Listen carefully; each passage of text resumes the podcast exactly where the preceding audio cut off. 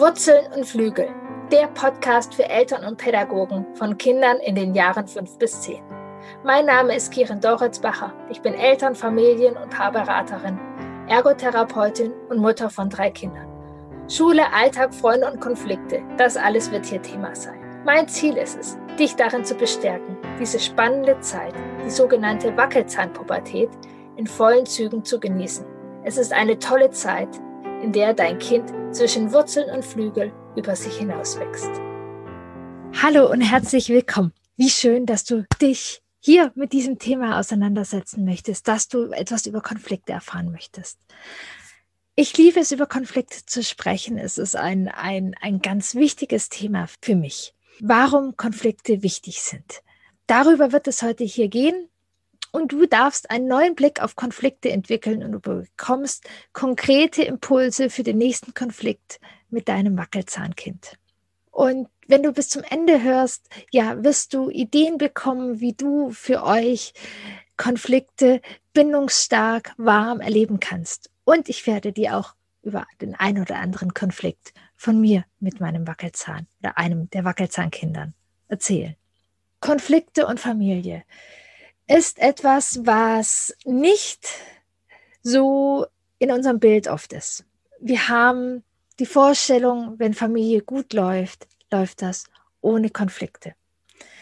Die meisten von uns haben auch die Erfahrung gemacht, dass Konflikte nicht willkommen sind in der Familie, dass sie ignoriert werden, dass sie laut und böse sind, dass sie bestraft werden und dass sie nicht sein dürfen. Und daher bringen wir alle ja, ein ganz schönes Paket mit. Ähm, Holpersteine, die es uns zusätzlich schwer machen. Ja, mit Kraft in Konflikten und mit einer Offenheit in Konflikten zu gehen. Und ich möchte euch in dieser Podcast-Folge da vielleicht ein bisschen ja, Anregung geben, Mut machen, den Blick ein bisschen zu wenden. Denn Konflikte gehören meiner Meinung nach in ein Familienleben herein. Und ihr seid nicht trotz eurer Konflikte eine wertvolle und wundervolle Familie, sondern gerade auch um wegen eurer Konflikte. Konflikte gehören in ein gesundes Familienleben hinein. Doch Konflikte müssen nicht trennen, sie sollen nicht trennen, sie dürfen warm sein. Konflikte sind oft anstrengend, ja, doch sie dürfen warm sein und sie dürfen verbindend sein, dass wir am Ende, wenn wir den Konflikt sozusagen hinter uns haben, sich warm anfühlt und wir etwas über uns und unser Kind erfahren haben. Und es ist auch etwas total Wichtiges, was wir unseren Kindern mitgeben dürfen. Ähm, eine Konfliktfähigkeit. Eine Konfliktfähigkeit ist so eine wichtige Komponente in unserem Leben oder dann in dem Leben unserer Kinder, dass man an Konflikten wachsen kann, mit Konflikten umgehen kann, ähm, im privaten, im beruflichen, ähm, in der Schule, dass man ja eine Konfliktfähigkeit hat. Ich glaube, das ist eine, eine sehr wichtige Kompetenz, die wir zu Hause lernen dürfen, die dein Kind mit dir zu Hause lernen darf.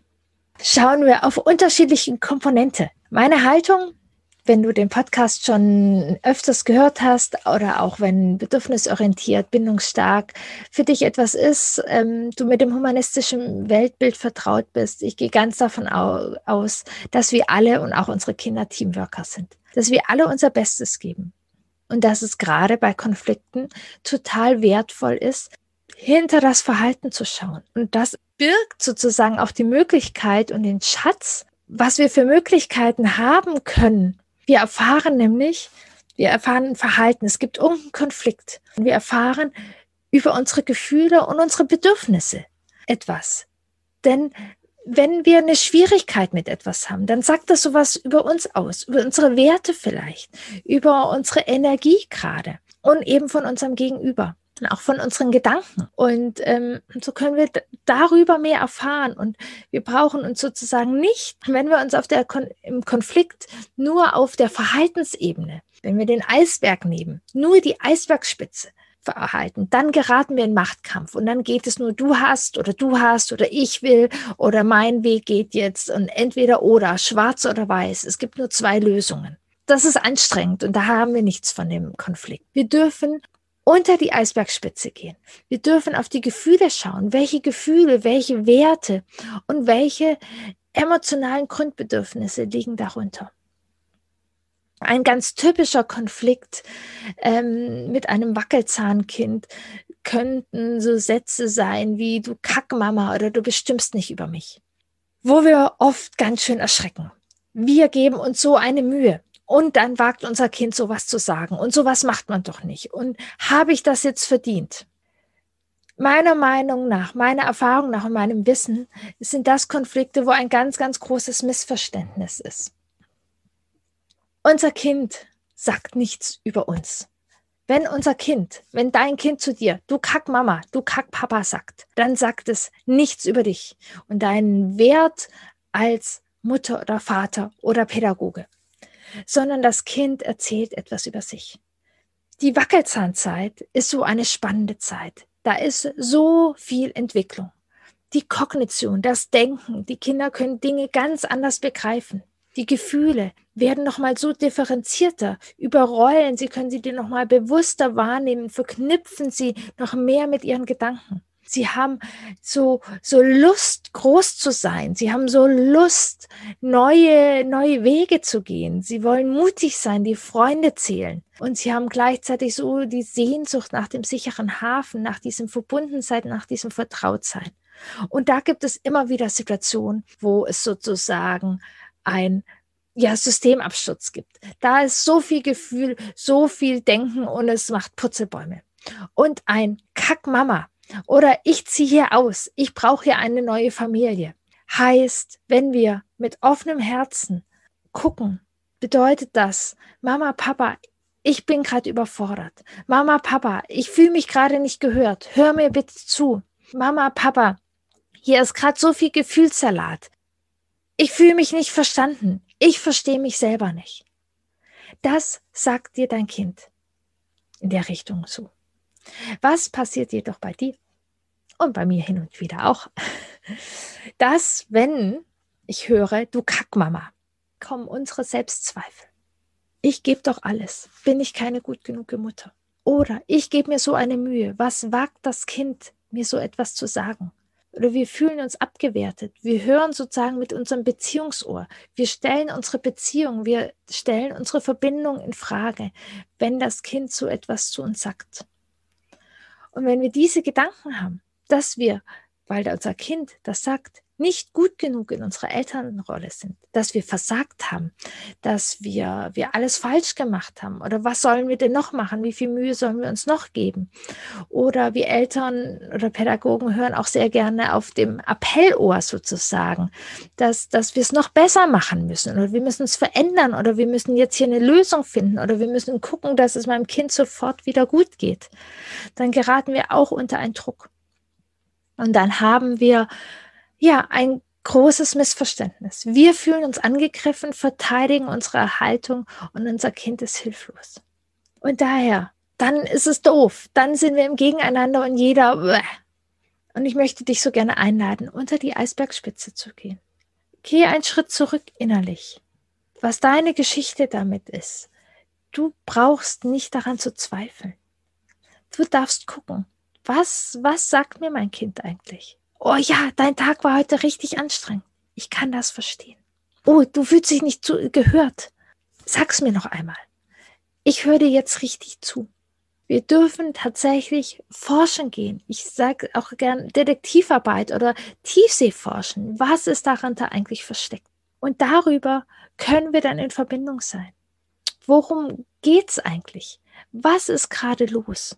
Und wenn du dann Sorgen hast und jetzt hier ein Ja, aber hast, ja, aber mein Kind muss doch lernen und mein Kind darf nicht so mit mir sprechen und mein Kind braucht Konsequenzen. Es muss bestraft werden, es spricht nicht so mit mir. Dann mag ich dir ans Herz legen, Empathie lernt man nicht durchs erklärt werden oder durch bestraft werden oder durch Sanktionen. Ein ganz wichtiger Baustein, um empathisch zu sich weiterzuentwickeln. Wir kommen alle als empathische Wesen auf die Welt. Und doch entwickelt sich auch unsere Empathie sehr. Und gerade in dieser spannenden Zeit zwischen fünf und zehn ist eine enorme Entwicklung unserer Empathie. Und wenn wir die unterstützen wollen, brauchen unsere Kinder in allererster Linie selber feinfühlige Begleitung indem wir sie feinfühlig durch ihre Prozesse und ihre Gefühle begleiten können. Indem lernen sie achtsam damit umzugehen. Und umso achtsamer ich mit meinen eigenen Gefühlen umgehen kann und mich regulieren kann und mich verstehen kann und annehmen kann, umso feinfühliger kann ich das auch mit anderen. Und wenn ich aufgrund meiner Gefühle bestraft werde, dann entwickle ich da eine Härte und langfristig stumpfe ich da ab. Denn das ist schmerzhaft bestraft zu werden. Und wenn ich mit wegen meinen Gefühlen bestraft werde, desensibilisiert man da ein Stück, um das nicht immer wahrzunehmen, diesen Schmerz. Und diese Desensibilisierung, die man zum Eigenschutz braucht, hat einen hohen Preis, dass man auch in andere nicht mehr so gut sich reinfühlen kann. Also ist das Allerwichtigste oder eine ganz wichtige Basis, dass du dein Kind da in ein empathisches Miteinander begleiten kannst, dass du es empathisch begleitest. Und ein Satz ist mir noch wichtig. Verständnis haben bedeutet nicht Übereinstimmung. Du kannst deinem Kind im zweiten Schritt dann auch sagen, ich kann verstehen, dass du heute einen super anstrengenden Tag hattest und dass das und das total blöd ist. Und gleichzeitig wünsche ich mir, dass wir das nächste Mal eine andere Art finden, miteinander zu sprechen. Und weißt du, wenn du mir einfach sagst, der Tag war super anstrengend, dann nehme ich dich sehr gerne in den Arm. Und das fällt mir noch ein bisschen leichter, wenn du mich nicht vorher Kackmama nennst. Wir können in zweiten Schritten uns auch positionieren. Doch erstmal geht es darum, in Verbindung zu kommen und unseren Kindern zu helfen, sich zu regulieren. Denn solange wir absolut in dem Konflikt sind und unsere Emotionen hoch sind. Und ähm, wenn du meine Arbeit schon kennst, hörst du diesen Satz immer öfters. Und wenn du weiter die nächsten Podcast-Folgen hörst, wirst du diesen Satz auch noch öfters höchstwahrscheinlich hören. Emotion vor Kognition. Solange unser Gehirn mit großen Emotionen beschäftigt ist, funktionieren die Kontrollzentren unseres Gehirns nicht so gut. So, das ist bei unseren Kindern noch mehr so. Es ist bei uns tatsächlich auch so. Also bei mir ist das so. Doch bei unseren Kindern eben absolut. Und daher mag ich dir, brauchst du als erstes die Möglichkeit, dass du überhaupt in den Austausch gehen kannst, darfst du deinem Kind Korregulation geben. Und das machst du, indem du es verstehst und feinfühlig bist. Manche Kinder, auch da dürft ihr euch kennenlernen, braucht es auch erstmal einen Raum. Also ganz, ganz hilfreich finde ich auch den Gedanken bei Konflikten. Nach dem Konflikt ist auch vor einem Konflikt. Da dürft ihr euren, euren Weg kennenlernen.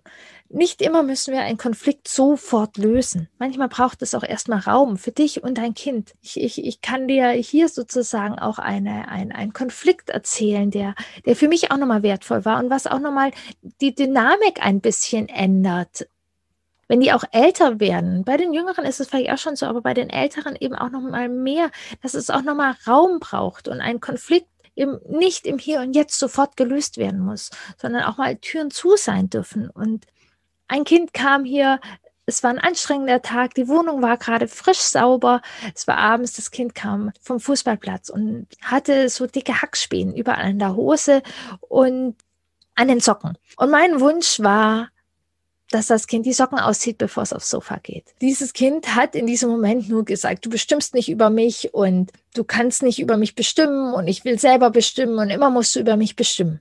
Und auch hier war sozusagen ein klassisches Missverständnis. Mein Kind hat über seine Selbstbestimmung gesprochen und ich habe über Socken gesprochen, oder? Ich habe eigentlich darüber gesprochen, dass mein Tag anstrengend war und ich jetzt keinen Bock habe, hier diese Hackspänen wegzuräumen. Und tatsächlich ist es mir glücklicherweise da gelungen, erstmal auszusteigen, erstmal Luft zu lassen. Gesagt, bevor ich jetzt diesen Konflikt angehe, diese Hackspäne. Und wir hatten dann nochmal Luft. Und dann konnten wir mit regulierten Gefühlen nochmal sprechen. Da, worum es eigentlich ging. Und wir haben uns ganz lange über Selbstbestimmung unterhalten, dass das einfach gerade total das Entwicklungsthema gerade wieder aufgeploppt ist. Und was heißt es über mich selbstbestimmen? Wie weit kann ich selbstbestimmen? Was ist es in unserer Gesellschaft? Was hat auch Selbstbestimmung mit Verantwortung zu tun? Und wir hatten einfach ein ganz wertvolles Gespräch über Verantwortung. Und ich hatte auch Raum nochmal zu sagen, ja, ich war müde von dem Tag und ich wünsche mir, dass wir das hier gemeinsam machen. Also wir haben in einem ganz anderen Rahmen nochmal drüber sprechen können und einfach gehört werden.